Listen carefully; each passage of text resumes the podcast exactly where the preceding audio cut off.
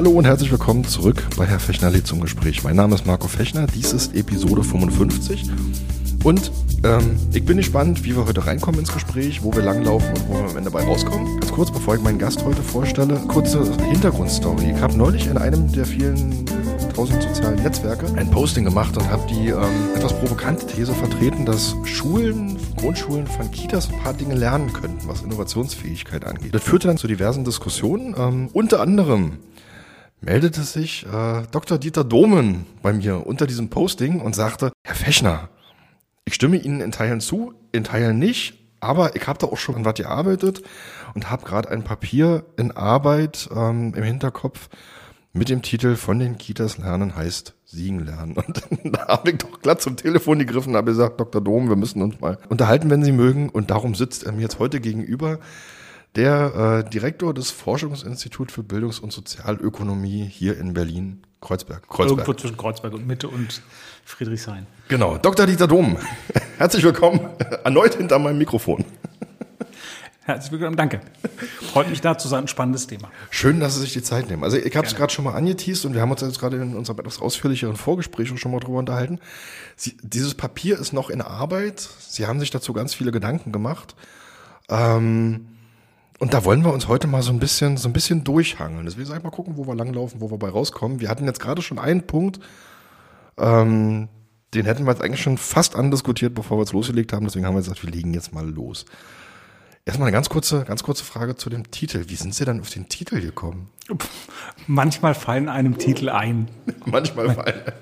Und wo man sagt, ja, das, das passt. Ähm, manchmal sind sie völlig trocken.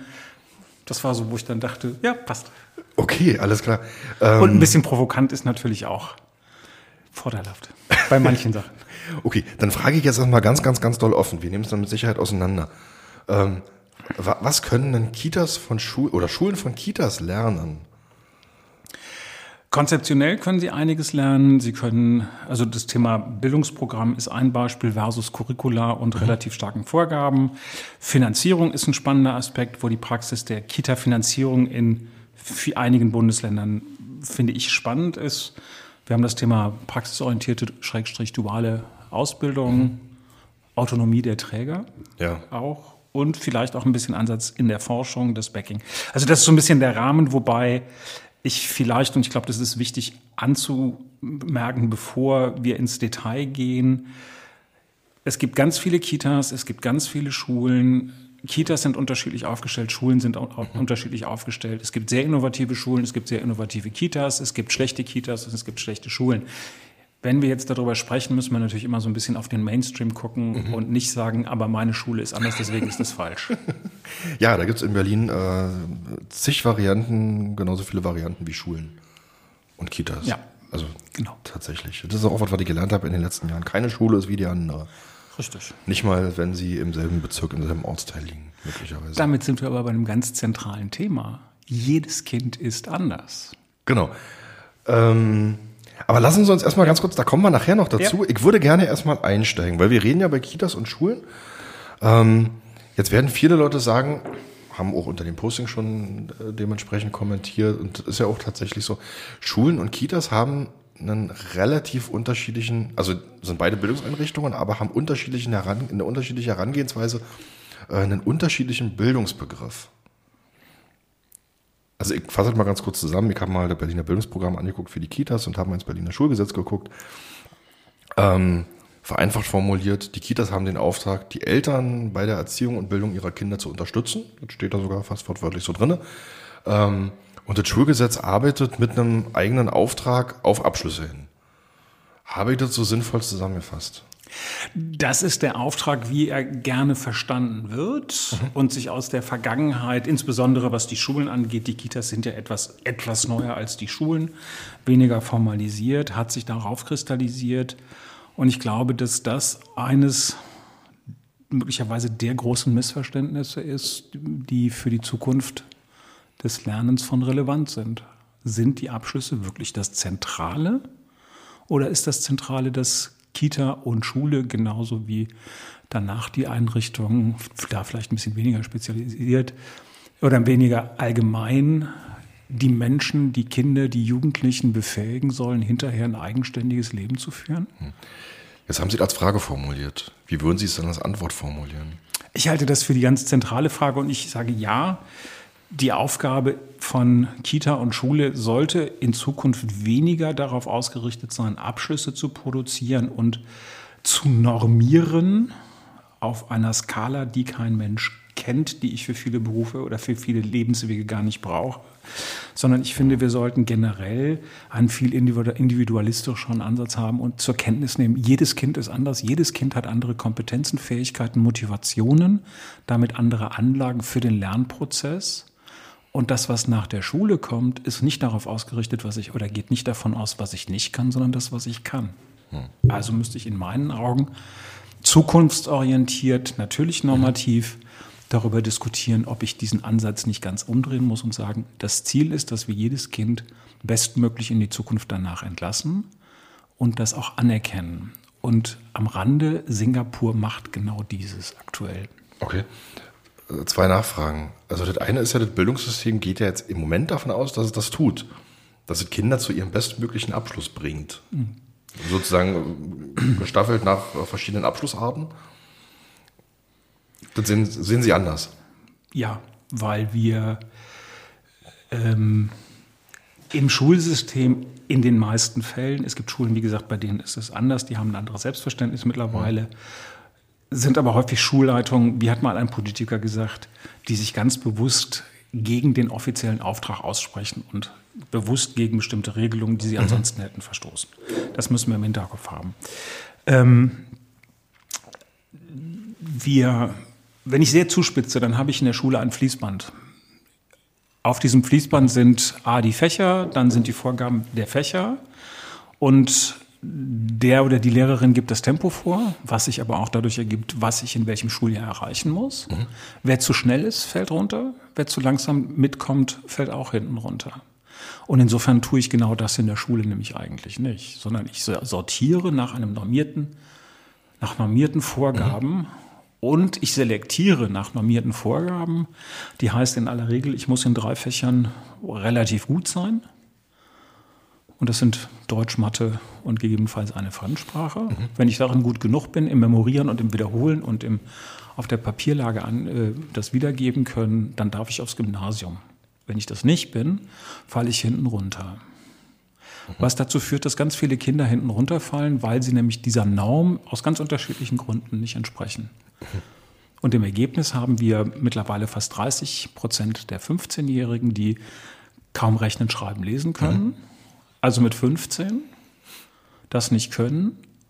Wir gucken uns an, in welchem Umfang können die in Deutsch nicht mhm. rechnen, schreiben und lesen. Ob die in Türkisch, in Arabisch möglicherweise super rechnen können, mhm. interessiert uns nicht. Wir stempeln sie ab was aus Sicht des, des, des, der deutschen Kultur, mhm. des, des Lebens in Deutschland ein Stück weit nachvollziehbar ist. Aber wir verhindern damit, dass ganz viele Menschen Chancen haben können, die sie mhm. ansonsten oder die sie damit nicht haben. Also sprich, mhm. wir verhindern, dass sie eine Chance haben auf ein eigen selbstbestimmtes Leben mit ordentlichem Geld, mit einem spannenden Beruf. Nur weil wir sagen, du aber nicht und du aber nicht. Mhm. Und das, was wir in Schule machen, ist häufig genau das Gegenteil von fördern. Mhm. Häufig ist es wir machen die Kinder nieder, wir sagen, das kannst du nicht, du bist nicht, du kannst nicht, du wirst nichts. Und ich demotiviere. Lernen, Lernprozesse sollten darauf ausgerichtet sein, dass Kinder gerne lernen. Und Kinder lernen gerne. Mhm. Kam mir jetzt gerade irgendwie so ein, so, ein, so ein Satz in den Kopf, wo jetzt gerade auch davon sprachen, ne? man, man, bewertet die Kinder und dann die Kinder dürfen aufs Gymnasium, die sollen auf eine andere Schule. Ähm, das ist ein Satz, den ich von, von Schulleitungen relativ häufig gehört habe, interessanterweise auch von Gymnasialschulleitungen, weil er dann sozusagen immer die, die also die Zensur ist ja dann so das, das, das Maß der Dinge bei der Entscheidung, dass mir Schulleitungen von weiterführenden Schulen sagen, ich weiß nicht, wie die Kinder, die sich bei uns bewerben, an den Grundschulen auf diese Zensuren gekommen sind. Also wie die an den Grundschulen die Zensuren erreicht haben, mit denen sie dann ans Gymnasium übergetreten sind, weil die die Feststellung, also die Lernausgangslage am Gymnasium, das nicht hergibt, sozusagen, was da als Stand ausgewiesen worden ist. Also stellt sich auch die Frage, wie objektiv sind bestimmte Bewertungsmaßstäbe am Ende. Bewertungsmaßstäbe sind nie objektiv. Geht gar nicht. Die einzige Variante, um wirklich objektive Noten hinzukriegen, ist, sind Multiple-Choice-Tests, die maschinell be beantwortet werden können. Ansonsten habe ich immer subjektive Bewertungsmaßstäbe dazwischen. Die, die darauf ausgerichtet sind, einem Kind positiv zu motivieren und zu sagen, du kriegst eine 2, obwohl du eigentlich eine 3 oder vielleicht eine 4 hast, weil ich sehe, du hast, hast dir den, den Arsch aufgerissen. Ähm, und es ist eine Frage der Anspruchshaltung, die ich formuliere. Ähm, Gymnasien sehen sich ja häufig als die Eliteschulen, also erwarten sie, dass sie Elite-Kinder haben. Wobei die Frage ist, wer definiert, was Elite ist. Mhm. Ich kenne in bestimmten Bereichen Leute, die auch als fast Habilitierte mit der Kommasetzung große Schwierigkeiten haben. Oder die Professoren oder Professoren sind und den Dreisatz nicht hinkriegen. Was ist der Maßstab dafür? Mhm. Und ich glaube, wir müssen, müssen uns das wirklich bewusst machen, dass es keine objektive Bewertung gibt. Wir leben aber in der Fiktion, dass Bewertung mhm. objektiv ist. Okay. Da würde ich jetzt an der Stelle mal also ein, Stück zurückspringen, ähm, bevor wir uns jetzt sozusagen an diesem Übergang von der Grundschule zur weiterführenden Schule verheddern. Ähm, Sie hatten jetzt reingeworfen, Singapur macht es anders. Wie macht es denn Singapur?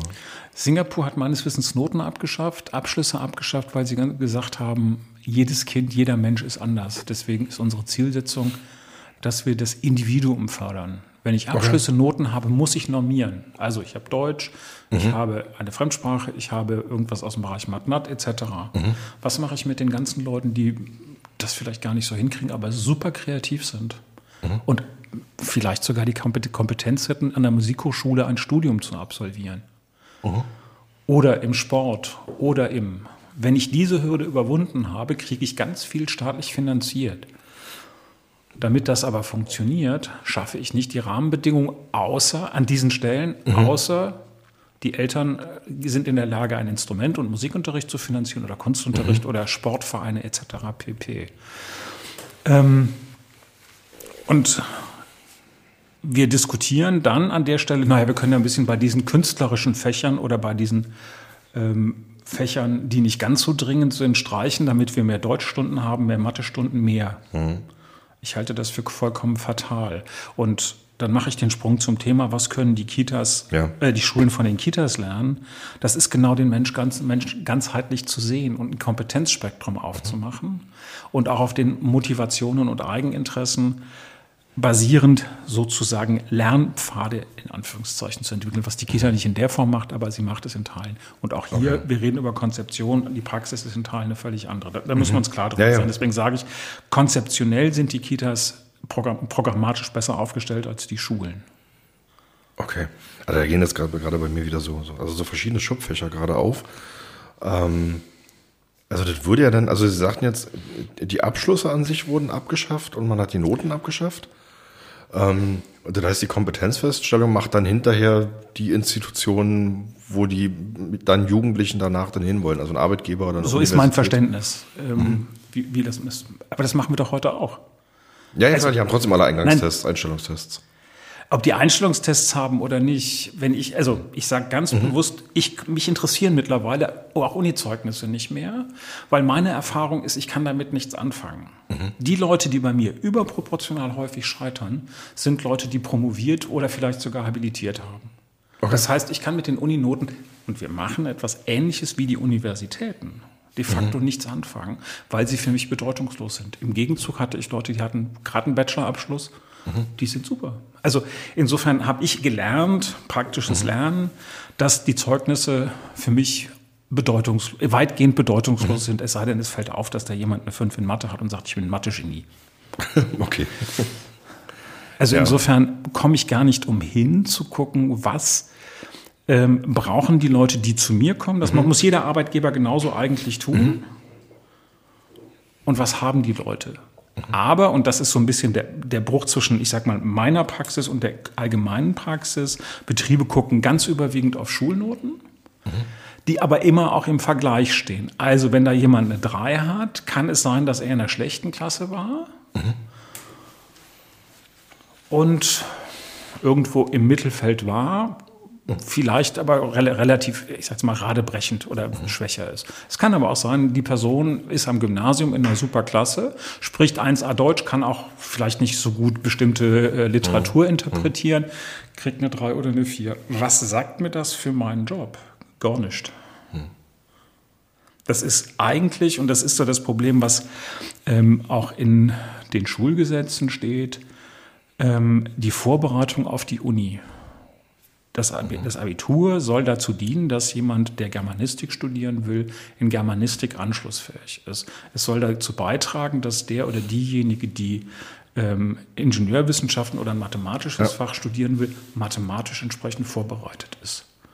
Das heißt, ich habe eine ganz klare Engführung auf den akademischen Weg. Mhm. Und das zieht sich in Teilen nicht ganz so krass, auch in den anderen Schulformen, also nicht im Gymnasium, sondern hier in Berlin in den ISS und in den Sekundarschulen ein Stück weit durch. Das heißt, ich mhm. messe die Menschen an etwas, was sie in Teilen gar nicht erfüllen können. Und sage, weil ich das so tue, mhm. ist das ein Ausweis von, der eine ist besser als die andere oder umgekehrt. Mhm. Aber dann müsste man ja eigentlich auch sagen, wenn, wenn ich es jetzt richtig verstehe, dass wir eigentlich uns auch ein Stück weit von der Stundentafel lösen, so ja, wie klar. sie im Moment konzipiert ist. Ja. Also das kann nicht mehr sagen, fünf Stunden Deutsch die Woche plus so und so viele Stunden Mathe plus so und so viel, sondern ja. Deswegen sagen Schulleitungen ja als Beispiel auch, wir wollen unseren Unterricht ganz anders. Wir wollen projektorientiert, fächerübergreifend, mhm. individuell ausgerichtet und fördernd. Das ist mhm. das, was Schulleitungen sagen. Das ist die Zielrichtung. Das ist das, was in Anführungszeichen gute Schulen tun. Wobei ja. gute, also innovative Schulen, Schulpreisschulen etc. pp. Die tun genau das. Und wir diskutieren aber in den politischen Strukturen, in der Administration das komplette Gegenteil. Mhm. Und das ist das, woran sich das Teil, woran sich einiges beißt. Und ähm, ich mache ein, mein Beispiel ist immer, ähm, ja, wir machen eine Stunde Bio, wir machen zwei Stunden Mathe, wir machen. Wenn ich jemanden habe, der sportorientiert ist und sich vielleicht der Frage nachgeht, nach der Frage nachgehen will, warum ist die eine Bananenflanke krummer als die andere Bananenflanke? Mhm. Mal ein simples Beispiel, dann kann ich das miteinander verbinden. Okay, ich habe mhm. also biologische Fragen, ich habe biologische ja, Fragen, ja, ja. ich habe Physik, physikalische Fragen, ich habe mathematische Fragen, dann lasse ich mhm. den Referat halten, dann habe ich auch noch Deutsch mit drin etc. Das heißt, ich kann die Motivation aufnehmen und mhm. sagen, das können wir machen, das können wir, das Beispiel, das klassische Beispiel für Mädchen ist dann, wir machen im, im Chemieunterricht Zusammensetzung von Kosmetika. Okay. Ja, aber das heißt, ich muss, wenn ich daran ansetze, habe ich ein Eigeninteresse und kann ganz automatisch die Sachen miteinander mhm. verbinden. Ich habe fächerübergreifendes und ich habe viele Fächer parallel. Mhm. Die Denkwelt in der Schule ist, ich muss aber in der Klasse X fünf Stunden Mathe, vier Stunden oder fünf Stunden Deutsch etc. abhandeln. Deswegen muss ich das alles zerlegen. Die Welt ist aber nicht zerlegt, sondern die Welt ist systemisch relativ breit. Mhm. Und wenn jemand eigenmotiviert lernt und sagt, ey, das finde ich aber jetzt, jetzt spannend, warum mhm. lernt jemand mit großer Begeisterung mhm. im Unterricht? Wie viele Schüler haben keinen Bock, weil sie es nicht verstehen, etc. Das heißt, auch da, wir, wir machen den Unterricht so, wie er der Hirnforschung widerspricht, wie er jedweder Wissenschaft widerspricht und daran halten wir fest. Und dann komme ich zum Thema zurück. In der Kita ist es idealtypisch anders. Mhm. Ja? Ich habe einen relativ umfassenden Kompetenzbegriff.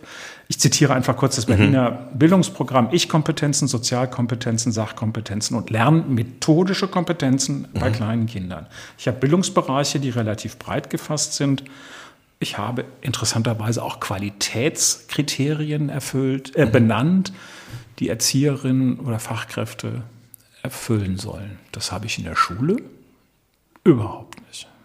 Aber warum, warum halten wir dann an dem System fest aus Ihrer Sicht? Weil es große Teile gibt, die an dem Althergebrachten festhalten und sich nicht vorstellen können, dass was Neues besser funktionieren kann, obwohl es Belege dafür gibt. Mhm. Wir haben permanent Diskussionen in alten Strukturen, ähm, ob dann eine Bundesbildungsministerin sagt, verpflichtend Noten ab Klasse 3, wo alle, die damit zu tun haben, wissen, dass es nicht motivationsfördernd an vielen Stellen ist, beziehungsweise nur heißt, ja, ich lerne, damit mhm. ich die Note kriege.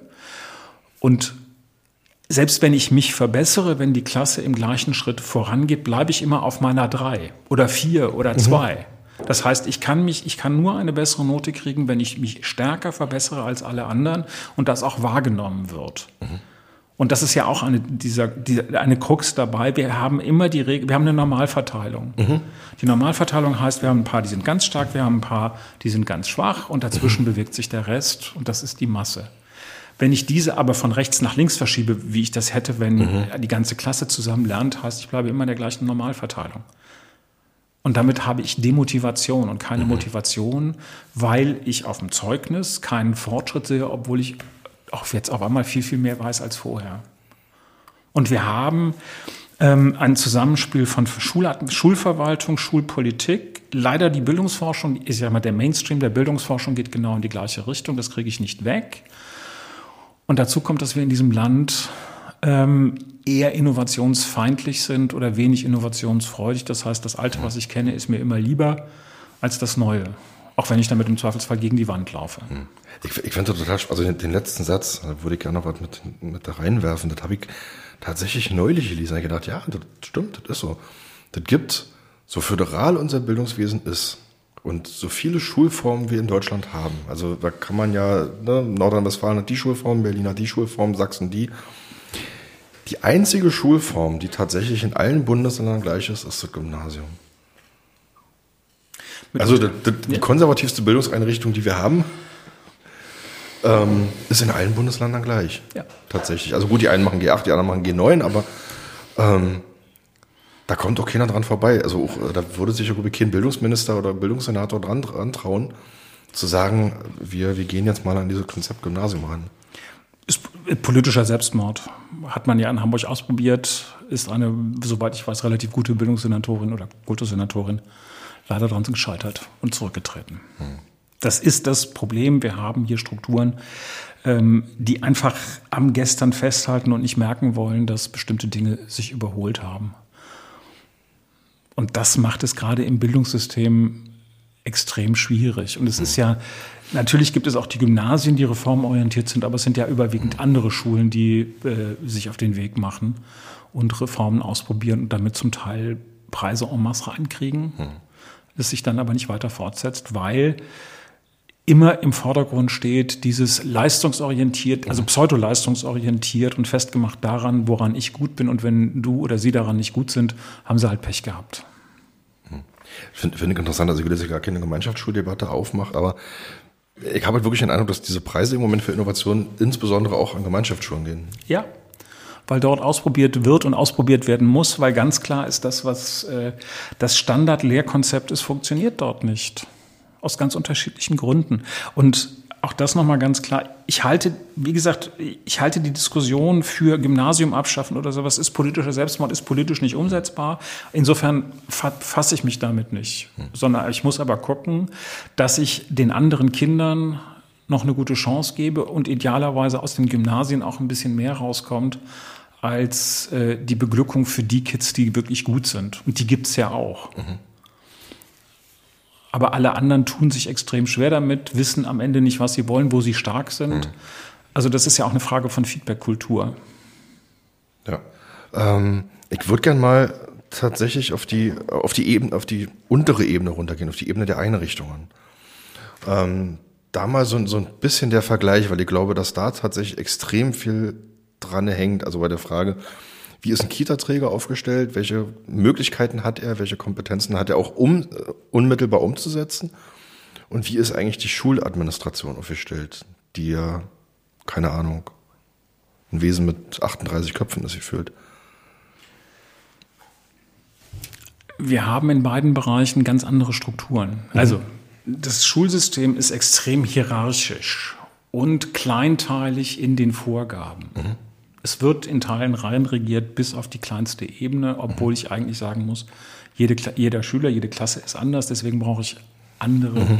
Herangehensweisen. Und Lernprozesse entscheiden sich in der individuellen Interaktion mhm. zwischen Lehrkräften und Schülern in der Klasse etc. Mhm. pp. Und wir haben, was sind es, 90, 95 äh, Prozent öffentliche Schulen. Das heißt, die sind als Schulen nachgeordnete Behörde Es läuft ja auch alles in weiten Teilen oder vieles nach administrativen Gesichtspunkten, mhm. was aus der Logik der nachgeordneten Behörde gleich Verwaltungseinheit richtig ist. Mhm. Das heißt aber auch, die pädagogischen Gesichtspunkte fallen häufig hinten runter. Mhm. Der Kita-Bereich ist komplett, in, wobei man da auch gucken muss, das ist von Bundesland zu Bundesland komplett, sehr unterschiedlich. Mhm. Aber in vielen Bundesländern ist es so, dass die Träger mehr oder weniger eigenständig sind. Der Anteil der freien Träger mhm. ist deutlich größer, ist, glaube ich, sogar die Mehrheit anders als im Schulbereich. Und damit kann ich natürlich nicht von oben durchregieren.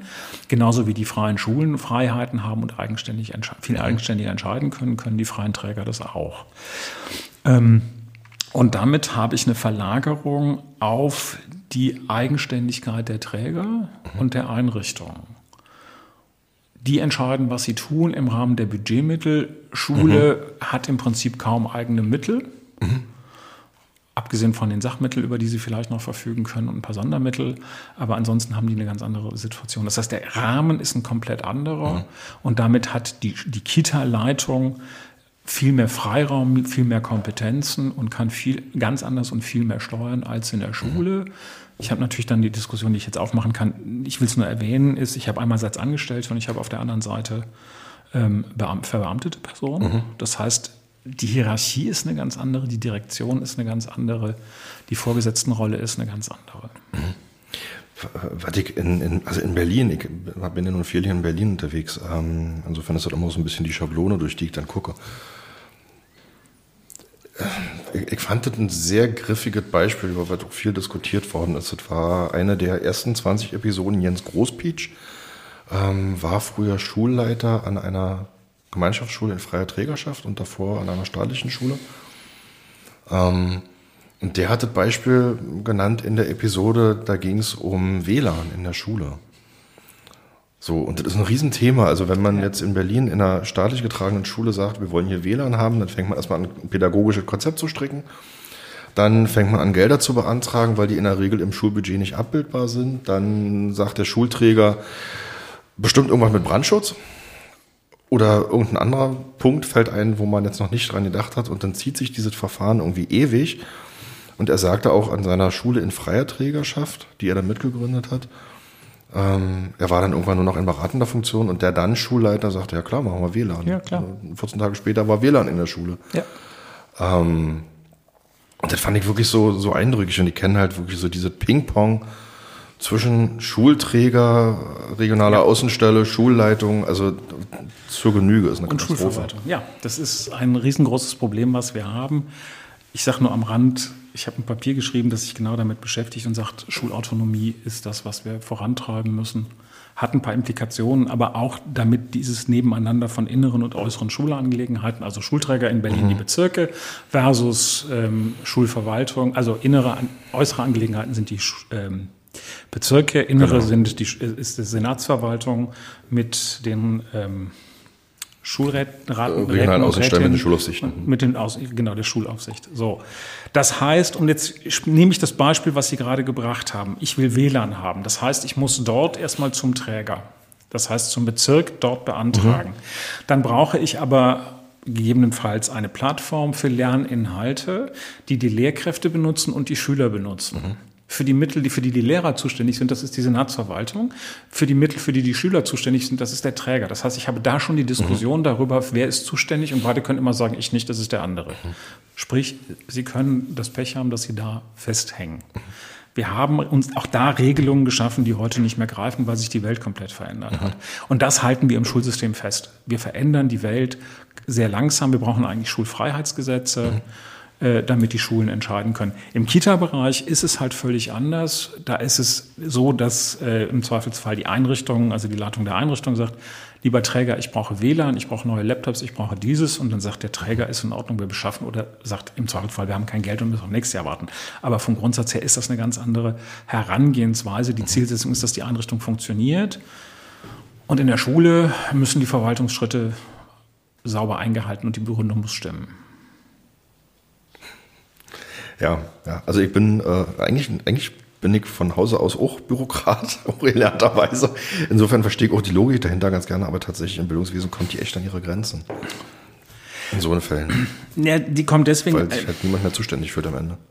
Naja, nicht nur, weil sich jemand, keiner zuständig fühlt, sondern selbst die Leute, die sich zuständig fühlen, es gibt auch da viele Leute, die mhm. versuchen, alles möglich zu machen. Also das, das will ich damit nicht sagen. Aber von der Systemlogik beißt sich das. Die Schule muss, genau wie die Kita, pädagogisch agieren und mhm. entscheiden.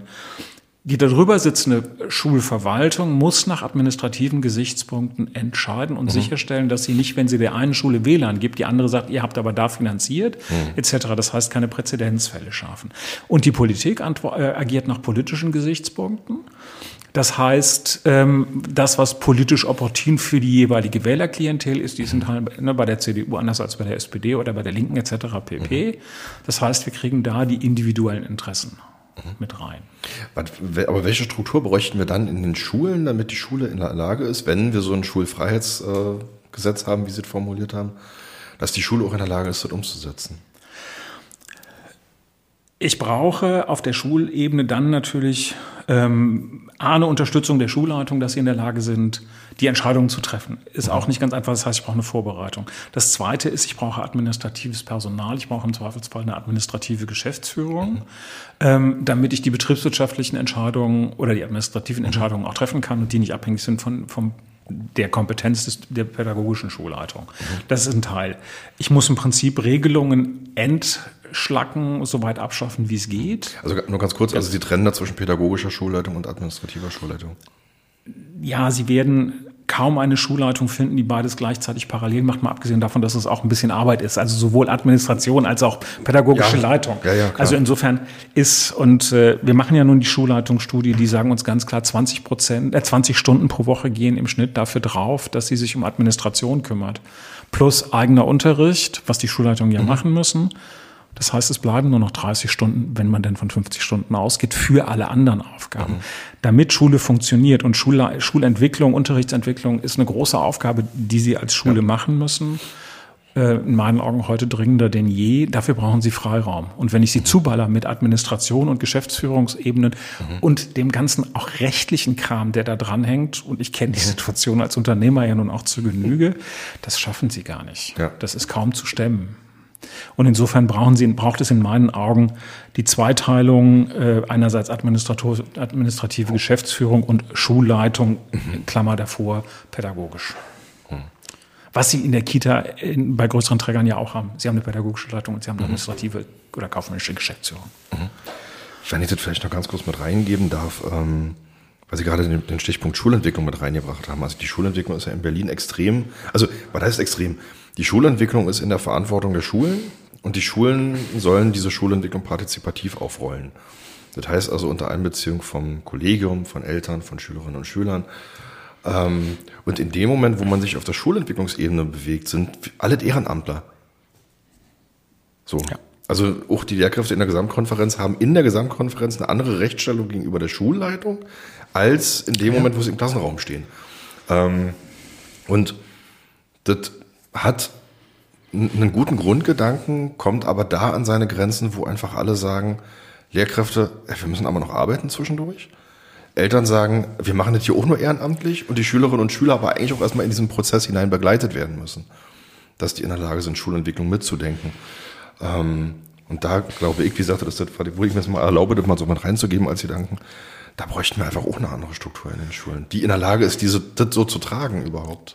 Naja, das ist kommt dazu. Also äh, auch als, als Schu wenn ich Schulentwicklung oder Unterrichtsentwicklung betreiben will, brauche ich Zeit, um das zu tun, weil das Konzept mhm. fällt nicht vom Himmel. Ja. So, das heißt, ich muss einen Weg finden, um Schulleitungen zu entlasten, um die Lehrkräfte zu entlasten, zumindest perspektivisch, mhm. damit die nicht in dem Hamsterrad sind, in dem die alle heute sind. Also ich meine, je nachdem, wie viel Unterrichtsdeputat sie haben und welche Nebenaufgaben, 25, 26, 27 Stunden vor der Klasse stehen Fachunterricht, mhm. plus Vorbereitung, Nachbereitung, mhm. plus die ganzen Nebenaufgaben, äh, plus, plus, plus, also mhm. Korrekturen, Unterricht vorbereiten, Korrekturen, blub. So, das heißt, sie sind auch da bei den meisten Lehrkräften während der, während der Nicht-Ferienphase sozusagen im Bereich von 40 plus in aller Regel, je nachdem, ja. was sie für eine Fächer. So, das kann ich überhaupt nicht leisten. Das heißt, wenn ich nicht die Perspektive habe, meine Arbeitszeitbelastung reduziert sich strukturell mhm. werde ich das gar nicht hinkriegen, weil ich drehe am Rad. Das ist in, in, Unternehmen auch nicht anders. Ganz viele Unternehmen, strategisches fällt hinten runter, weil Day-to-Day-Business, das, was ich gerade erledigen muss, mhm. Aufträge akquirieren, Aufträge abarbeiten, Buchhaltung, blablabla, das führt dazu, dass auch dort strategisches hinten runterfällt. Und wenn Sie Schulentwicklung betreiben wollen, müssen, müssen Sie das letztlich mit den entsprechenden Kapazitäten und mit entsprechenden professioneller, mit professioneller Unterstützung. Mhm und noch vielleicht auch Eltern, die sich darum kümmern können und wollen, wobei man auch da gucken muss, dass es nicht immer die üblichen Verdächtigen sind. Das ist dann sozusagen nochmal eine Frage, die auch immer mit im Raum steht, ja, ja. klar. Das ist im Kita-Bereich part, partiell anders und partiell nicht anders. Auch dort werden die Eltern, es gibt Elternversammlungen und es gibt Eltern, die sich darum kümmern. Es gibt die Elternvertretungen, aber auch, also das ist jetzt da kein großer Unterschied. Aber die Kita-Leitung, habe ich so das Gefühl, gucken etwas mehr, häufig etwas mehr darauf, dass sie auch konzeptionell arbeiten und das vorantreiben. Hm. Was so bei Schulleitung im Übrigen an vielen Stellen auch der Fall ist. Mhm. Ist auch mein Eindruck tatsächlich. Also mein, mein, mein persönlicher, subjektiver Eindruck von jemandem, der jetzt zwei Kinder durch die Kita und jetzt auch durch die Schule bringt, ähm, ist, dass es da doch nochmal einen unterschiedlichen Ansatz gibt in der Arbeitsweise zwischen Kita und Schule in Sachen Partizipation. Ja, ich meine, wenn man in den Bildungsplan reinguckt, um das mal äh, zu machen, ins Bildungsprogramm reinguckt, dann steht da auch ganz klipp und klar drin, also von klein auf demokratische Kultur, die Kinder sollen mitbestimmen, sie sollen mitentscheiden und gucken, was sie wollen. In der Schule ist alles hierarchisch. Mhm. Äh, ich werde quasi, muss permanent gucken, dass mir nicht irgendeiner reinfunkt, mhm. im ganz extremen Fall. Also das heißt, ich habe da auch einen ganz anderen Ansatz. Ja. Und ich kann, ne? Also, und das muss ich im Hinterkopf haben. Ähm, in der Schule wird nicht geguckt, was möchte Dieter oder was möchte Erna mhm. oder was möchte, möchte Willi mhm. und wo ist Dieter stark drin, sondern wir haben halt das Curriculum und die Vorgabe, mhm. ja, zwei ja. Klassenarbeiten XY und das muss überprüft werden. Ja. Also das, das finde ich interessant, das, wo Sie das sagen. Ähm Eben im Kindergarten, also da wird ja dann auch gesagt, ähm, ja, gucken, was machen die Kinder im Laufe des Tages und dann gucken wir, arbeiten wir da situativ vom, ne, wie geht's den Kindern eigentlich heute gerade? Ähm, wie müssen wir gegebenenfalls bestimmte Dinge darauf einstellen im Idealfall? Alle jetzt immer von der theoretisch, vom theoretischen Ansatz her und oft auch vom praktischen. Ähm, und in den Schulen, also ich bin auch Gesamtelternvertreter einer weiterführenden Schule in Berlin, alles, was nicht am Jahresanfang irgendwie in den Jahresarbeitsplan geschrieben wird, findet dann auch nicht statt, weil einfach keine Kapazitäten dafür sind. Ob das in Kitas unbedingt anders ist, mache ich mal ein Fragezeichen. Okay. Aber na, der Unterschied ist, ähm, in der Kita haben Sie im Prinzip eine vereinbarte Arbeitszeit. Sie haben sogar mittlerweile Vor- und Nachbereitungszeit eingerechnet in mhm. die Arbeitszeit zum Teil. Ja? ja? In der Schule ist es so, ich habe mein Stundendeputat, das sagt mir irgendwas zwischen 25 und 28, wenn ich Vollzeit arbeite. Wenn ich dann am besten, ich sage jetzt mal Englisch und Deutsch unterrichte oder Mathe und was weiß ich was, habe ich zwei Klausurfächer. Mhm. Diese Zeit kommt obendrauf. Mhm. Die Elterngespräche, was man in der Ausbildung im Übrigen ja überhaupt nicht lernt. Nur so ganz nebenbei oder diagnostische Kompetenz. Da, da kommen wir gleich nochmal ne? drauf. Ne? So, ähm, das kommt alles noch oben drauf und am Ende habe ich keine festgelegte Arbeitszeit. Wenn ich also Raum schaffen will, heißt es, oder Unterrichtsentwicklung betreiben will, setze ich das oben drauf. Mhm. Oder wie kriege ich das rein? Ich habe Fortbildung, aber wann soll ich die besuchen, wenn mein Arbeitstag sowieso schon voll ist? Also wir haben uns da einen Rahmen geschaffen, der de facto keine Flexibilität lässt. Und wir gucken auf den Input, wir gucken aber nicht auf den Output. Und wenn ich mir das Bildungsprogramm bei den Kitas angucke, theoretisch habe ich da mehr Output-Orientierung in, mhm. in Richtung Entwicklung, während ich in der Schule in Teilen Input gucke und am Ende sage, aber das Ziel hast du nicht erreicht, weil dein Fließband entweder langsam oder weil das Fließband für mich zu schnell oder zu langsam gelaufen ist. Und wenn ich schneller lerne, es überhaupt kein Futter gibt, damit ich dabei bleibe, etc. Das heißt, das ist was, wo wir dringend umstellen müssen. Und ich glaube, äh, dass die Schule davon profitieren würde. Also eine Frage, die ich äh, mit Blick auch auf Unterrichtsentwicklung beziehungsweise Entlastung. Eine Frage, die ich immer wieder stelle, auf die ich bisher noch keine Antwort gekriegt habe, ist, wenn wir umstellen auf projektorientiert und fächerübergreifend. Das heißt, die Kinder erarbeiten sich den Stoff eigenständig, präsentieren etc. pp. Die Fachlehrer kommen dann dazu, wenn sie gebraucht werden idealtypisch. Ist das nicht eine Variante, um die Lehrkräfte zu entlasten, damit sie nicht danach bewertet werden, ob sie 25, 26, 27 Stunden vor der Klasse stehen und den Fachunterricht machen? Frage, These. Hm. Ich, da, da, geht mir jetzt gerade durch den Kopf, ich, ich finde den Ansatz super und der wird ja auch tatsächlich immer wieder diskutiert, sozusagen mehr Projektarbeit, mehr eigenständiges Arbeiten. Ähm, aber wie geht man mit den Kindern um, die dazu nicht in der Lage sind? Also die das sozusagen die Veranlagung nicht mitbekommen haben. Wenn ich jetzt, ich überspitze jetzt mal ein bisschen, wenn ich aus einem akademisch geprägten Elternhaus komme, habe ich eher sozusagen die Mittel mitbekommen, mir Sachen selber anzueignen, ähm, weil das in der Familie so geübt wird beispielsweise. Wenn ich aus anderen, hinter, mit, anderen, mit einem anderen Hintergrund komme, fällt mir das vielleicht schwerer und ich brauche mehr, ich sage jetzt mal so ein böses Wort, Frontalunterricht. Die Frage, ob die Frontalunterricht brauchen, ist, ist, ist, ist, ist eine andere. Die Frage ist natürlich, brauchen die Kinder die Unterstützung bei dem Lernen zu lernen und sich zu organisieren. Mhm. Ich wage ganz zugespitzt die, die These, es gibt kein Kind, fast kein Kind, das das nicht lernen kann. Mhm. Die Kinder werden ja nicht blöd geboren, sie werden blöd gemacht. Um es mal nee, ganz nee, zugespitzt. Nee, das so, das heißt, Frage ist, wo kommt das, die Kompetenz denn her? Also, was, das ist aber hm? dann die Aufgabe, wo ich sagen kann, okay, dieses Kind braucht eine Unterstützung. Mhm. Das tut sich gerade schwer mit dem Orientieren, mit dem Selbstsortieren mhm. und zu gucken, was. Ja. Das ist ja in Ordnung. Das und zu unterstützen. Das heißt, ich brauche eine gewisse Vorbereitungszeit. Ich kann nicht sagen, mhm. okay, ihr wart bis gestern in der Kita und jetzt kommt dann die Grundschule, jetzt müsst ihr das können. Mhm. Ähm, aber ich muss, sondern ich muss unterstützen. Aber das kann ich ja tun, aber gezielt. Das kann ich aber nicht, wenn ich vor der Klasse stehen muss. Mhm 25, 30 Schülerinnen begleiten muss, gleichzeitig gucken muss, dass da nicht irgendwas schief läuft, mhm. dann kann ich nicht gucken, ob äh, Mehmet oder Eiche oder Kevin oder Chantal irgendwelche Unterstützung brauchen. Dann muss, der, dann muss das Fließband vorangehen, weil am Ende werde ich ja daran gemessen, habe ich das erreicht. Mhm. Ja, also das heißt, auch da brauche ich eine ganz andere Struktur. Und die ermögliche ich, glaube ich, und auch die Förderunterstützung kriege ich dadurch, wenn ich Freiraum schaffe und dann auch die Klassengröße, wie wir sie heute noch haben, die Gruppengröße ein Stück reduziere. Auch hier im Kita-Bereich gibt es ganz klar Standards für Erzieher-Kind-Schlüssel. Mhm. In der Schule definiere ich nur, wie groß ist die Klassengröße und wann ist ja. der Klassenteiler. Riesenunterschied. Dazu kommt, im Kita-Bereich hat man sich mittlerweile auf im weitesten Sinne wissenschaftlich fundierte Standards festgelegt. Mhm sind in der politischen, in der politisch-wissenschaftlichen Diskussion entstanden, sind mittlerweile in gewissen Brandbreiten überhaupt nicht unterstützt. Die Bildungsforschung in der Schule sagt, wir, die, der, die sagt auf der einen Seite, wir können keinen Zusammenhang zwischen Schülerleistung und Klassengröße feststellen. Mhm. Ist so die Pauschalbehauptung. Okay. Es gibt aber ganz klar Studien, die sagen, bei benachteiligten Schülerinnen und das dauerhaft hat es durchaus positive mhm. Effekte. Und ich kenne Leute, die diskutieren, äh, wie ist das, wenn wir jetzt als Beispiel eine, eine Zwölferklassengröße machen würden mhm. oder eine Gruppengröße. Habe ich dann wirklich keinen Effekt? Und die andere Frage ist, was ist, wie findet der Lernprozess statt? Mhm. Habe ich weiterhin Frontalunterricht, dann ist es möglicherweise völlig egal, ob da 12 oder 25 oder 30 Schülerinnen sitzen. Oder mache ich projektorientiert, fächerübergreifend und kann die, die, Kinder einzeln begleiten oder in dem von Ihnen angesprochenen Fall mich darum kümmern, dass Chantal sich gerade ein bisschen schwer damit tut, sich zu organisieren mhm. und vielleicht gerade auch zu Hause, äh, sinnbildlich gesprochen, die Kacke am Dampfen ist, dass sie sich überhaupt nicht konzentrieren kann. Die Eltern mhm. trennen sich vielleicht gerade. Mhm kann ich ja, wird in der Schule ja in aller Regel kaum Rücksicht drauf genommen. Das stimmt, da hat eine Schule keine Kapazitäten, um da überhaupt drauf zu gucken, ganz oft zumindest. Womit wir beim Thema multiprofessionelle Teams wären, das heißt, natürlich mhm. brauche ich da eine andere Infrastruktur. Mhm.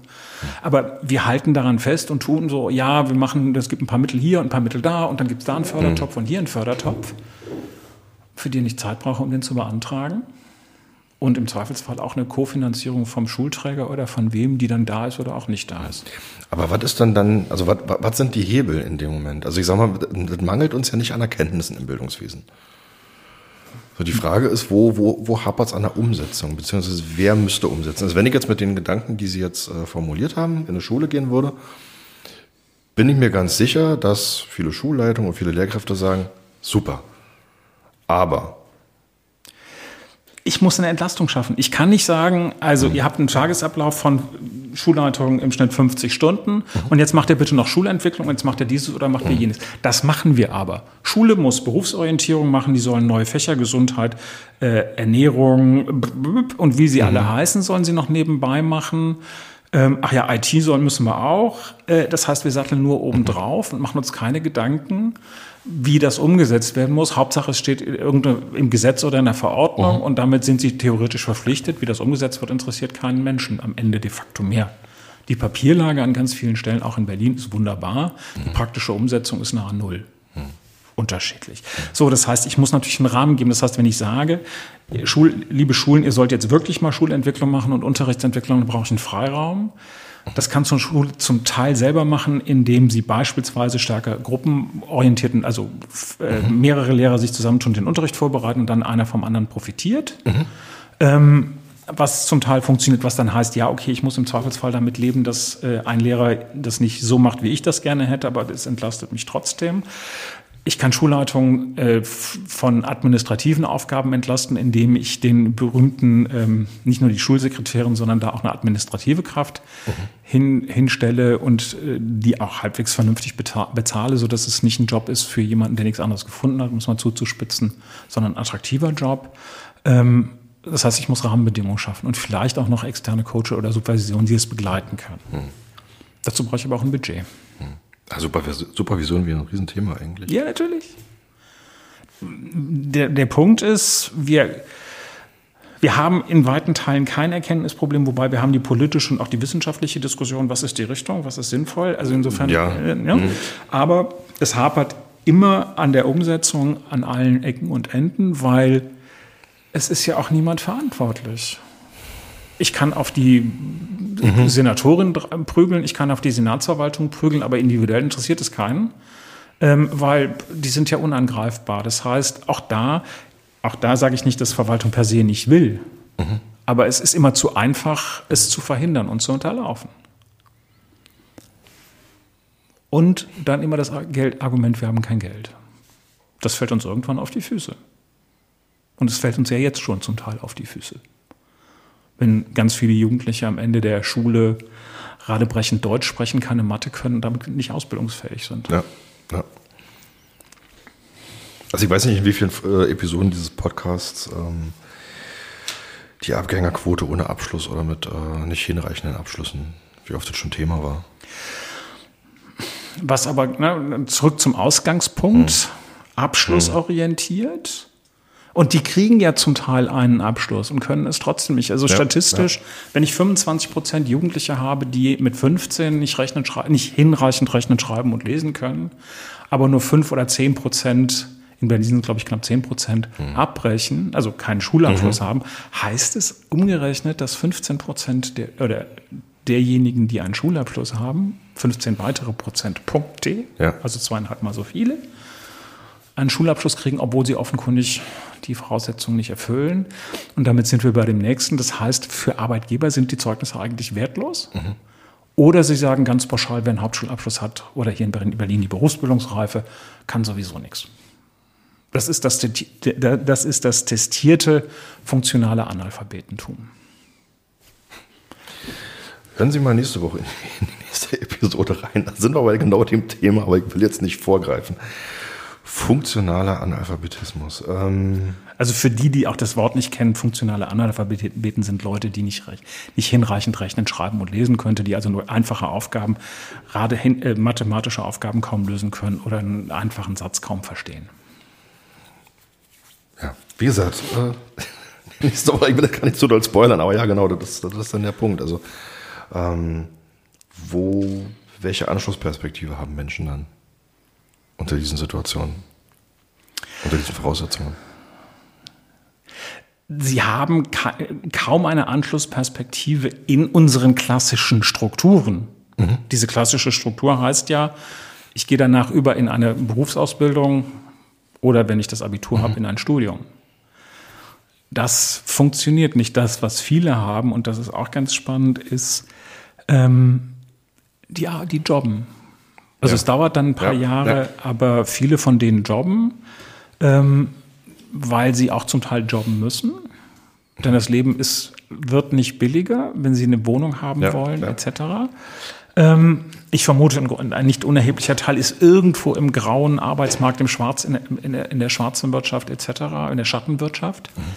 Ähm, das ist relativ eindeutig, ist ein bundesweites Phänomen Und das heißt, wir produzieren im Moment zunehmend junge Menschen, die keinen Ausbildungsabschluss oder kein Abitur haben, die damit keine Fachkräfte nach, deutschen, nach deutschem Verständnis werden können, sondern sich irgendwie durchhangeln müssen. Nur Seitenbemerkung und wir lamentieren über Fachkräftemangel und wir lamentieren darüber, dass angeblich zu viele junge Menschen studieren ähm, und sich nicht für eine Ausbildung entscheiden, obwohl das Problem genau auf der anderen Seite liegt bei den Jugendlichen, die höchstens einen Hauptschulabschluss haben. Was ich interessant fand, ich habe neulich mal die Zahlen so ein bisschen verglichen, so die Abgänger und Abgänger ohne Abschluss, so im Verlauf der Jahre und Jahrzehnte. Im Moment ist es ja wirklich ein Dauerthema, zu Recht. Ähm, aber die Quote war vor 20 Jahren schon ähnlich hoch. Tatsächlich dazu niemand interessiert, weil wir einfach genug Arbeitskräfte am Arbeitsmarkt hatten. Das ist meine Theorie. Ja, das ist, das ist ein Punkt. Also wir können, wenn wir, wir können salopp sagen, wir haben immer zwischen 16 und 18 Prozent eines Altersjahrgangs seit 50 Jahren, die nicht qualifiziert sind. Das sind dann halt mal mehr oder weniger. Mhm. Und im Moment fliegt uns das um die Ohren, weil die Quoten massiv nach oben gehen. Wir haben ähm, unter den 20- bis 34-Jährigen sind es, glaube ich, 2,6 oder 2,7 Millionen. Unter den 20- bis 24-Jährigen ist die Quote mittlerweile bei 30 Prozent. Uff. Bundesweit. Ja? So, sagt jetzt mal ganz kurz. Und das liegt ja nicht daran, dass die Leute alle nur blöd sind. Nö. Aber sie haben möglicherweise keinen Abschluss oder haben sie in der Schule nicht entsprechend lernen können aus unterschiedlichen Voraussetzungen. Mhm. Und dann gucken wir auf Zeugnisse und tun uns damit schwer, weil in der Ukraine im Studium vielleicht irgendwas nicht oder in der Ausbildung nicht enthalten ist, was, was in Deutschland. Standard ist und es da auch keine duale Ausbildung gibt. Ob es jemand ein guter Dachdecker ist, würde ich sagen, entscheidet ein Dachdeckermeister oder eine Meisterin innerhalb von einer halben Stunde, indem sie die Person aufs Dach schickt und ihm ein paar Sachen ausprobieren lässt. Hm. Da wären wir dann jetzt beim nächsten Thema Anerkennung von ausländischen Abschlüssen. Oui, oui, aber, aber da kommen wir jetzt sehr, sehr weit weg. Ähm, ich, ich würde mal zurückspringen. Sie haben es vorhin schon mal ganz kurz angeteased. Ähm, die Frage der Ausbildung von Erzieherpersonal, und äh, Lehrkräften in den Schulen. Wo sehen Sie da den Vorteil? Oder vielleicht können Sie mal ganz kurz einführen, was ist der Unterschied? Also es gibt in der Erzieherinnenausbildung gibt es, zwei, gibt es mittlerweile zwei Wege. Das eine ist die Fachschulausbildung. Ähm, und dann auch die Frage, welche Vorqualifikation hat jemand. Aber das, der Standardweg war bisher die Fachschulausbildung.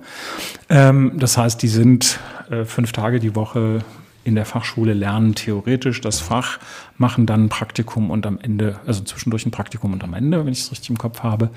Ähm, das hat man aufgebrochen vor knapp zehn Jahren und hat die berufsbegleitende Ausbildung eingeführt. Äh, das heißt, die angehenden Fachkräfte sind drei Tage in der Kita, zwei Tage in der Fachschule, lernen wie in der ganz normalen dualen Ausbildung ansonsten auch das praktische Handwerk im, in der Kita und das theoretische äh, Hintergrundwissen in der Fachschule.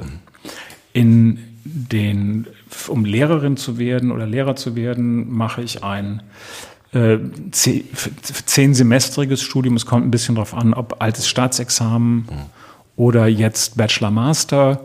Ähm, heißt aber ein vier- bis fünfjähriges Studium. Dann mache ich meinen Vorbereitungsdienst und dann bin ich mit meinem zweiten Staatsexamen formal qualifizierte Lehrkraft. Der Unterschied ist, ähm, und das merken auch die äh, Kita-Leitungen, diejenigen, die eine theoretische Ausbildung haben, denen fehlt der Bezug zur Realität und zur Praxis. Das mhm. heißt, sie können sich dann mit ihrem fundierten, gegebenenfalls äh, Fachwissen, müssen sie sich dann in die Praxis einfinden. Mhm. Dazu kommt, äh, wenn ich das sehr böse formuliere, dann wird an den Unis von Theoretikern für Theoretiker theoretisch ausgebildet. Das heißt, die Fachpraxis ist de facto an vielen Stellen überhaupt nicht da, weil die Leute, die den Unterricht machen, nie vor einer Klasse gestanden haben, in vielen Fällen. Okay. Ähm, sich, und das ist jetzt anekdotisch tatsächlich so, nicht wissen, was Theorie-Praxis-Bezug ist und das entsprechend auch nicht vermitteln können. Das heißt, die kriegen fünf Jahre lang Theorie reingeballert,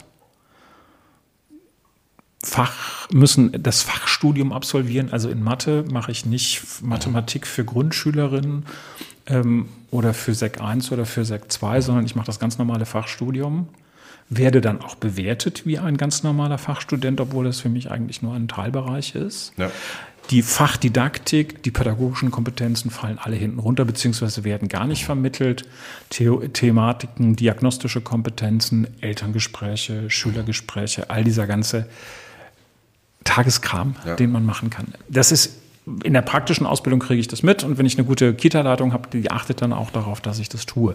Und das ist der Punkt, wo ich sage, davon, da kann Schule gewaltig lernen. Die Universitäten, insbesondere die Profe älteren Professorinnen an den Universitäten wehren sich dagegen ähm, und suchen, wie auch die SWK, nach Ausreden, warum das nicht funktioniert, stellen aber nicht die Frage, ob die Fachkräfte, also die angehenden Lehrkräfte wirklich praxisorientiert ausgebildet sind. Wenn ich die Schulleitung in der Schulleitungsschule frage, höre ich regelmäßig, digitaler Unterricht haben die an der Uni nie gemacht, den muss ich das erstmal beibringen.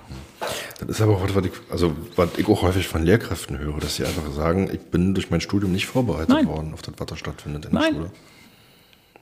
Aber da müsste man doch dann eigentlich sagen als äh, SWK, wie kann es sein, dass man dann trotzdem an, an, an dem Die Frage wird ja gar nicht gestellt. Die Frage wird ja interessanterweise im, im Gutachten meines Wissens gar nicht gestellt, sondern man arbeitet sich daran ab, dass es irgendwelche Evidenzen gibt, dass ähm, im dualen Studium bestimmte Kompetenzen nicht so gut vermittelt werden wie im, also im dualen Lehramtsstudium, was es dann in irgendeiner Form geben, geben soll, wie im klassischen kumulativ Lernenden. Ich frage die Leute, die die Ausbildung machen, also die in der Lehrerausbildung tätig sind, die sagen, nein, wir müssen am Alten festhalten. Es gibt eine Riesendiskussion. Es gibt auch in der Wissenschaft eine gewisse Diskussion. Mhm. Ähm, aber auch da wird empirische Evidenz heißt ja, ich gucke auf die Papierlage. Mhm. Ich führe keine Interviews. Das heißt, wir müssen da dringend äh, praxisnahe Konzepte entwickeln. Und das Interessante ist, wenn ich das auf einem, wenn ich auf einem Podium bin oder einen Vortrag halte und sage, duale Lehrerausbildung, kriege ich von den Praktikern regelmäßig Beifall. Mhm. Also das ist total interessant. Ich habe jetzt ähm, auch neulich ein Buch gelesen, ich werde es mal verlinken, ähm, von Frau Graf, das ist eine Lehrerin aus mhm. Baden-Württemberg. Ja und das ist auch was, was ich ähnliche Schilder von anderen Lehrkräften noch äh, bekommen habe. Dass sie dann zum Beispiel sagen, na, wir haben halt dieses Studium, dann haben wir unser Referendariat und dann haben wir die Lehrproben ja. und aber diese Lehrproben sind eigentlich, man fühlt sich wie so ein Zirkuselefant. Ja. Also man spielt dann irgendwie alles ab, von dem man denkt, das möchte jetzt gerade die Person, die mich jetzt gerade prüft, irgendwie sehen. Ähm, hat aber im Zweifel wenig mit dem zu tun, was man kann oder hinterher soll wir leben in der, auch da wieder theoretisch fiktive Welten, die geprüft werden. Und äh, ohne jetzt in die Details des Vorbereitungsdienstes einzusteigen, aber ähm, Stunden, dann hat man die Probestunde oder die Examensstunde dann fünfmal geprobt, damit jeder Schüler weiß, was er zu sagen hat. Was, was bringt das? Und wenn Sie Schulleitungen fragen, ähm, sagen die Noten, die sind ja hinterher ganz entscheidend. Ja, ob ein Lehrer mit 1,12 oder 1,13 abschließt, macht im Ranking was aus. Und wenn Sie Schulleitung fragen, hat das tatsächlich, und jetzt mit größeren Notenunterschieden, hat das wirklich eine merklich bessere Kompetenz? Nein. Also insofern sagen auch da die Noten überhaupt nichts, aber wir halten uns daran fest. Und das ist so ein bisschen eine Herausforderung, womit wir zu tun haben dass wir immer, immer aus Theoriewelten und Theorieblicken oder Papierblicken in die reale Welt hineinschauen und sagen, ist doch eigentlich alles gar nicht so schlecht. Zumal die reale Welt ja im Moment auch tatsächlich eher dahin geht, dass wir eigentlich immer mehr Menschen im Bildungssystem haben als Lehrpersonen, die eigentlich gar keine Lehramtsausbildung haben. Sondern über den Quereinstieg reinkommen, über den Seiteneinstieg reinkommen, sich zum Teil erst on the fly sozusagen nachqualifizieren. Ja, und gleichzeitig finde ich, muss man immer auf die individuelle Person gucken.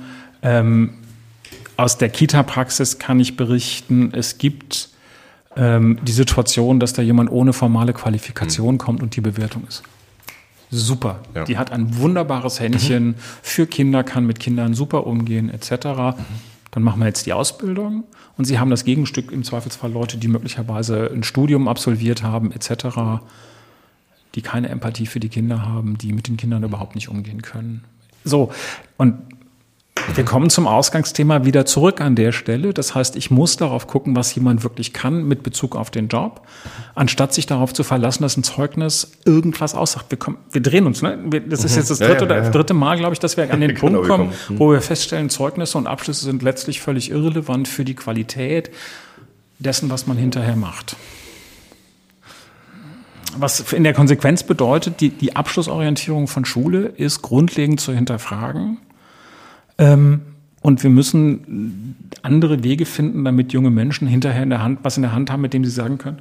Und im Übrigen, ich kann bestimmte Dinge. Hm. Und nicht, ich kann Deutsch nicht, ich kann Mathe nicht, ich kann, ich kann, ich kann nicht. Hm. Was bleibt denn dann? Hm. Und ich komme aus dem Sport.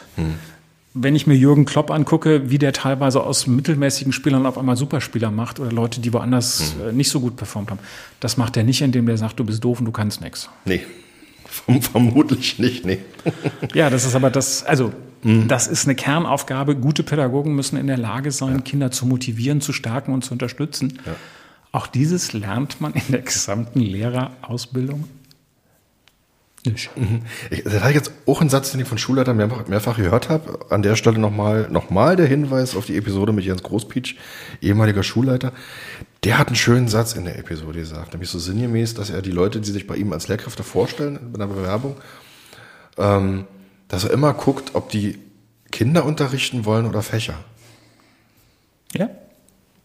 Das fand ich ein toller Satz. Und den habe ich mittlerweile tatsächlich in ähnlicher Form mittlerweile mehrfach gehört. Wollen Sie Kinder unterrichten oder Fächer?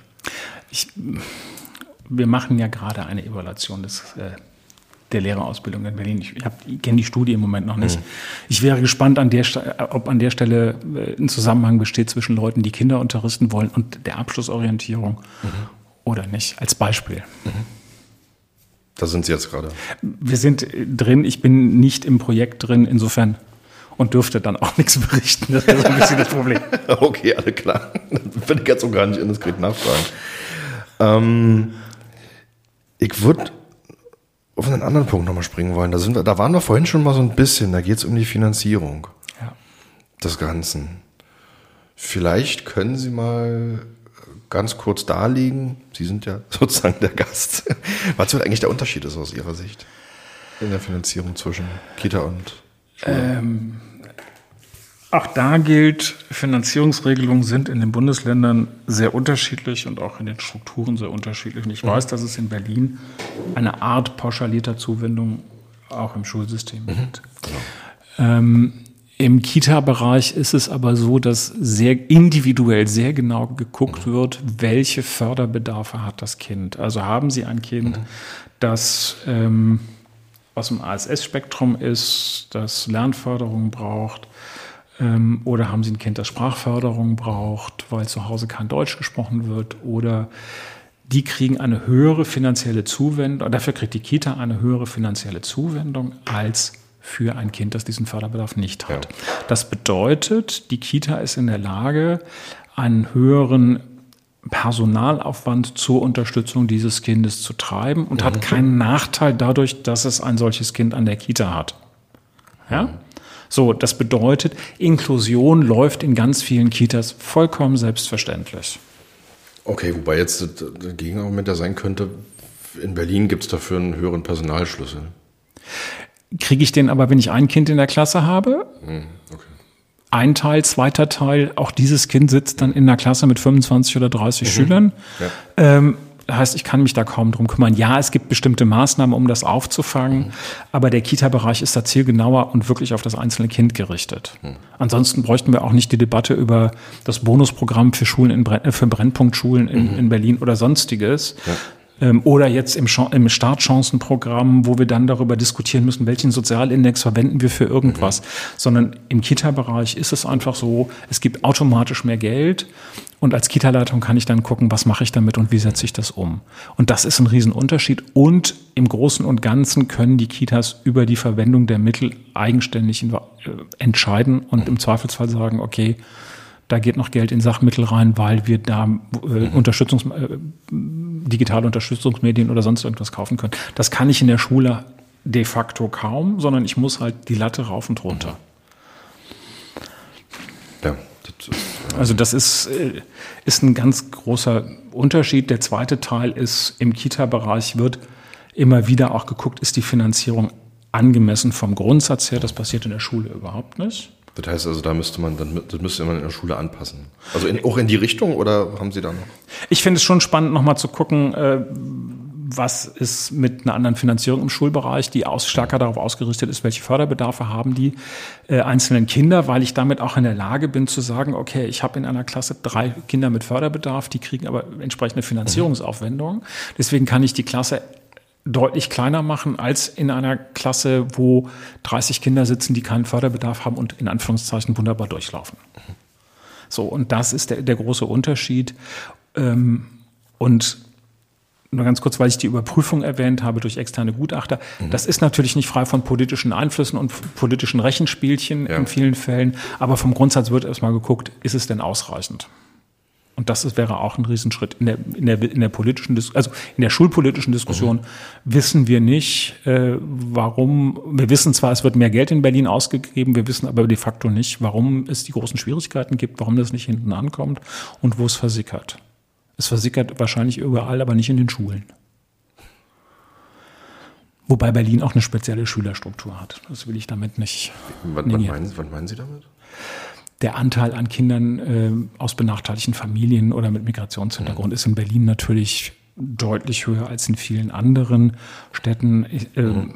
beziehungsweise in anderen Bundesländern, die Stadtstaaten mal ein Stück weit ausgenommen. Mhm. Ähm, und das wirkt natürlich schon ein Stück weit auch auf Finanzierungsbedarfe. Mhm. Ja, genau, und dann kommt halt noch die, noch die Segregation dazu innerhalb Berlins. Die ja nun auch von, Eltern, von den Eltern mit vorangetrieben wird. Aber das, aber das ist die Frage, wie löst man, also wie, wie kann man das auflösen? Ich sag mal, im weiterführenden Schulbereich es gibt eigentlich einen kann man zumindest auch noch sagen, wir haben kein Einzugsgebiet, wir versuchen das irgendwie zu steuern, aber. Man kann es eigentlich ganz simpel machen. Nämlich?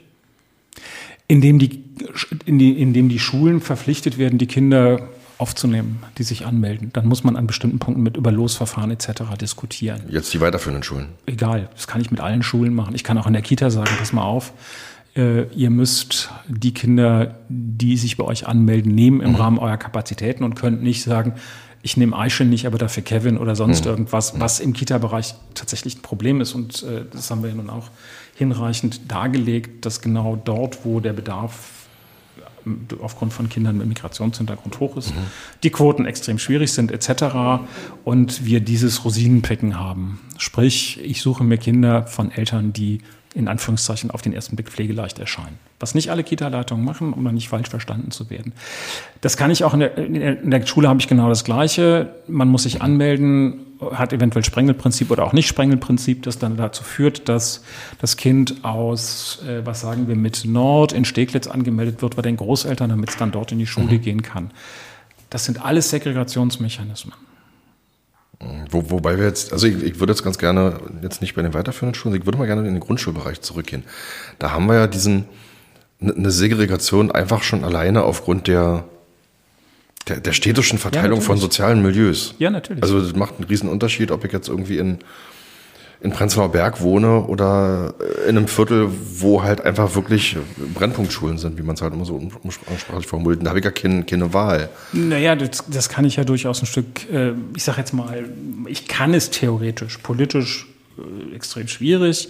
Aber ich kann natürlich sagen, ich mache ein Losverfahren und gucke, suche, weise jedem Kind sozusagen drei potenzielle Schulen zu, mhm. mache ein Losverfahren und dann kommen die Kinder da auf die Schule, so wie es gerade mhm. ist. Also, dass man die Einzugsbereiche auflöst bei den Grundschulen? Ein, ein Stück weit auflöst, weil ich mhm. kann natürlich nicht sagen, also du fährst jetzt, äh, das machen wir ja nun auch äh, in dieser Stadt, dass Kinder von JWD fahren müssen, um zur Schule zu kommen, weil es irgendwo nicht so richtig mhm. hingehauen hat. Mhm. Und zwar nicht nur bei den Weiterführenden, glaube ich.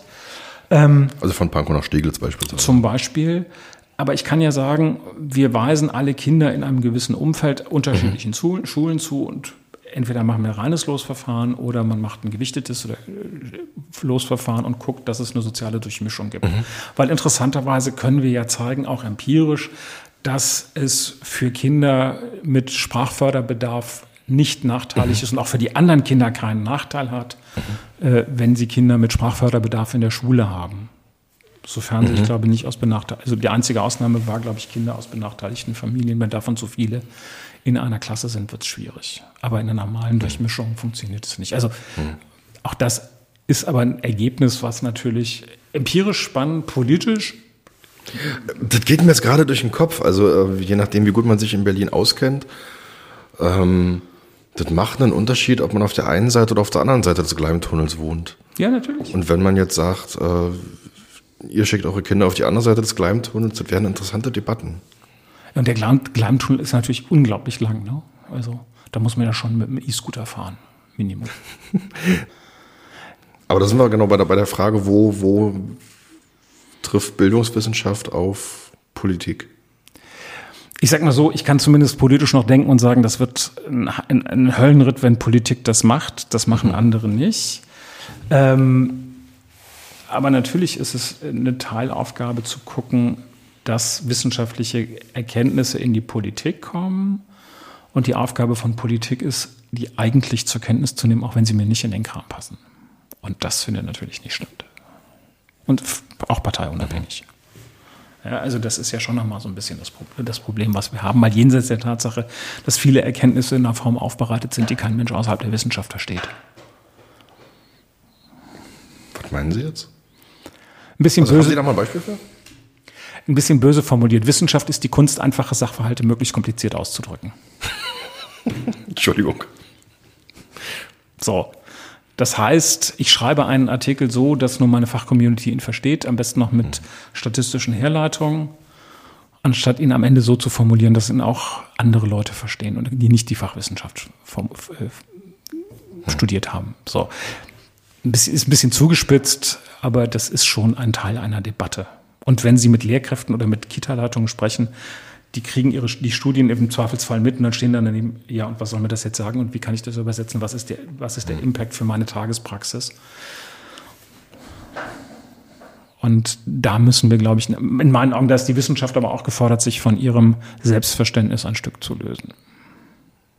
Und praxisrelevante Fragen zu beantworten und auch der, gezielt der Frage nachzugehen, welche Schwierigkeiten haben wir im deutschen Bildungssystem tatsächlich. Hm. Was wäre denn jetzt so der, also angenommen, Sie hätten jetzt da was zu entscheiden, was wäre der erste, die erste Entscheidung?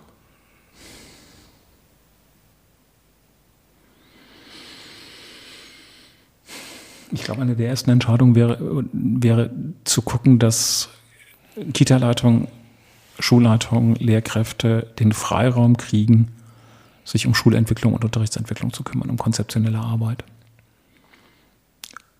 notgedrungen natürlich bei laufendem Betrieb. Also sprich, sie müssen die, insbesondere die Schulen, im laufenden Betrieb eigentlich voll, vollkommen entkernen und neu aufbauen. Ist keine triviale Aufgabe, mhm. aber das muss Politik in meinen Augen äh, gewährleisten. Das zweite ist äh, ein ganz klares Schulfreiheitsgesetz. Das heißt? Das heißt, ich. Also jetzt, jetzt äh, mehr Eigenverantwortung in den Schulen und mehr Eigenständigkeit, okay. Richtig, also das mhm. bedeutet für mich zweierlei. Das eine ist, ich sage eine klare, ich mache eine Zielvorgabe, mhm. abstrakt oder äh, orientiert und damit, ich sag mal, kom kompetenzorientiert. Ähm, und auf der anderen Seite entlasse ich die Schulen in die Eigenständigkeit zu mhm. entscheiden, mit welchen Mitteln sie diese Ziele erreichen wollen. Also ob die eine Schule sagt, wir bleiben beim Frontalunterricht mhm. oder die andere sagt, nein, wir stellen es komplett um, etc. Das ist nichts Triviales, äh, mhm. hört sich jetzt einfach an, aber ich glaube, das ist einer der ersten Schritte, damit wir einfach wegkommen von per Ordre de Mufti, also sprich, oben mhm. wird entschieden, was ich äh, in, meinem kleinen, in meiner kleinen Zelle machen darf und das für alle Schulen einheitlich hinzu, jede Schule hat andere Rahmenbedingungen, mhm. jede Klasse hat andere Schülerinnen und darauf muss ich den Lernprozess ausrichten und nicht den Unterricht. Da, da, da geht mir das gerade durch den Kopf, aber dann müsste man wahrscheinlich wirklich sagen, im Grundschulbereich, man, man, man lockert zumindest dieses Konzept Einzugsgebiet. Weil wenn ich sagen will, ich möchte eine Schulentwicklung in eine bestimmte Richtung treiben, funktioniert das natürlich nur, wenn ich eine Schulgemeinschaft hinter mir habe und auch weiß, ich bekomme ja. jetzt tendenziell auch Anmeldungen von Eltern beispielsweise für ihre Kinder die gewillt sind, dieses Konzept mitzutragen. Also ich kenne Richtig. diese Diskussion aus, ja. aus etlichen Schulen. Ja, da hat man dann so zwei Lager, die mal mehr, mal weniger groß sind. Die einen sagen, wir wollen konservative Modelle und die anderen haben, sagen, Wir hätten es ganz gern ein bisschen reformpädagogischer. Und die prallen dann aufeinander und am Ende passiert nichts.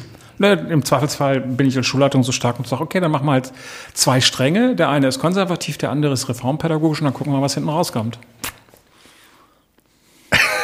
Jetzt sehe ich gerade so ein paar Schulleitungen vor meinem inneren Auge, ähm, die sagen, wie machen wir denn das jetzt auch noch? Zweimal, zwei verschiedene Schulentwicklungen innerhalb desselben Betriebs.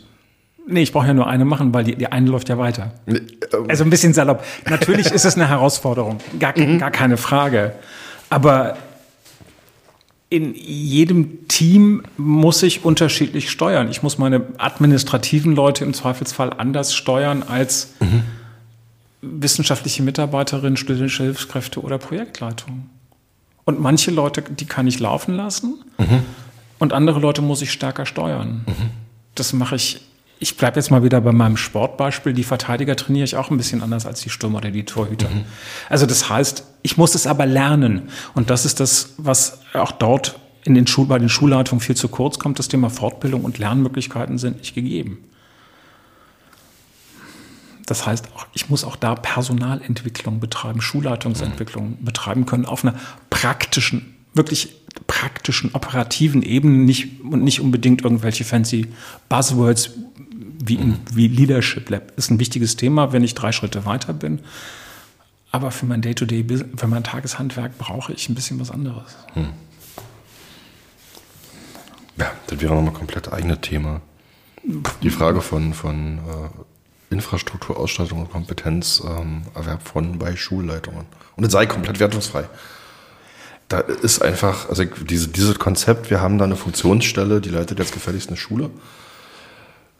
Das ist, äh, war wahrscheinlich noch nie zielführend, aber im Moment überhaupt nicht mehr. Haben wir jetzt irgendwas, habe ich jetzt irgendwas vergessen auf meinem Zettel? Da sind wir so zwischen den Themen hin und her gesprungen.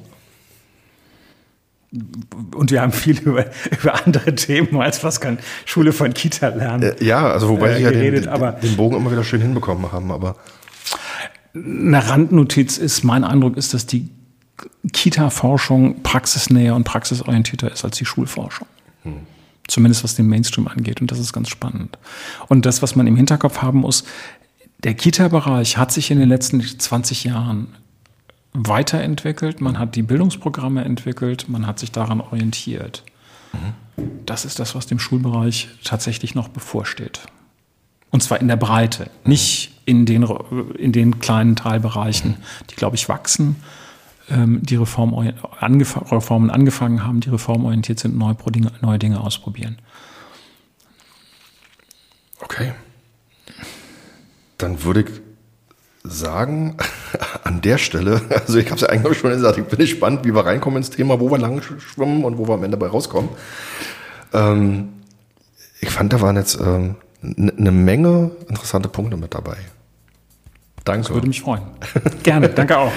Ähm, genau, liebe Zuhörerinnen und Zuhörer, dieser kleine fünf Folgen lang anwährende Themenkomplex frühkindliche Bildung, den wir ja heute auch nochmal mit drin hatten, geht mit dieser Episode jetzt zumindest einem vorläufigen Ende zu. Ich werde wieder über frühkindliche Bildung reden, aber jetzt erstmal noch zwei, drei andere Themen zwischendurch. Hören Sie gerne wieder rein, haben Sie eine gute Zeit bis dahin und bis bald.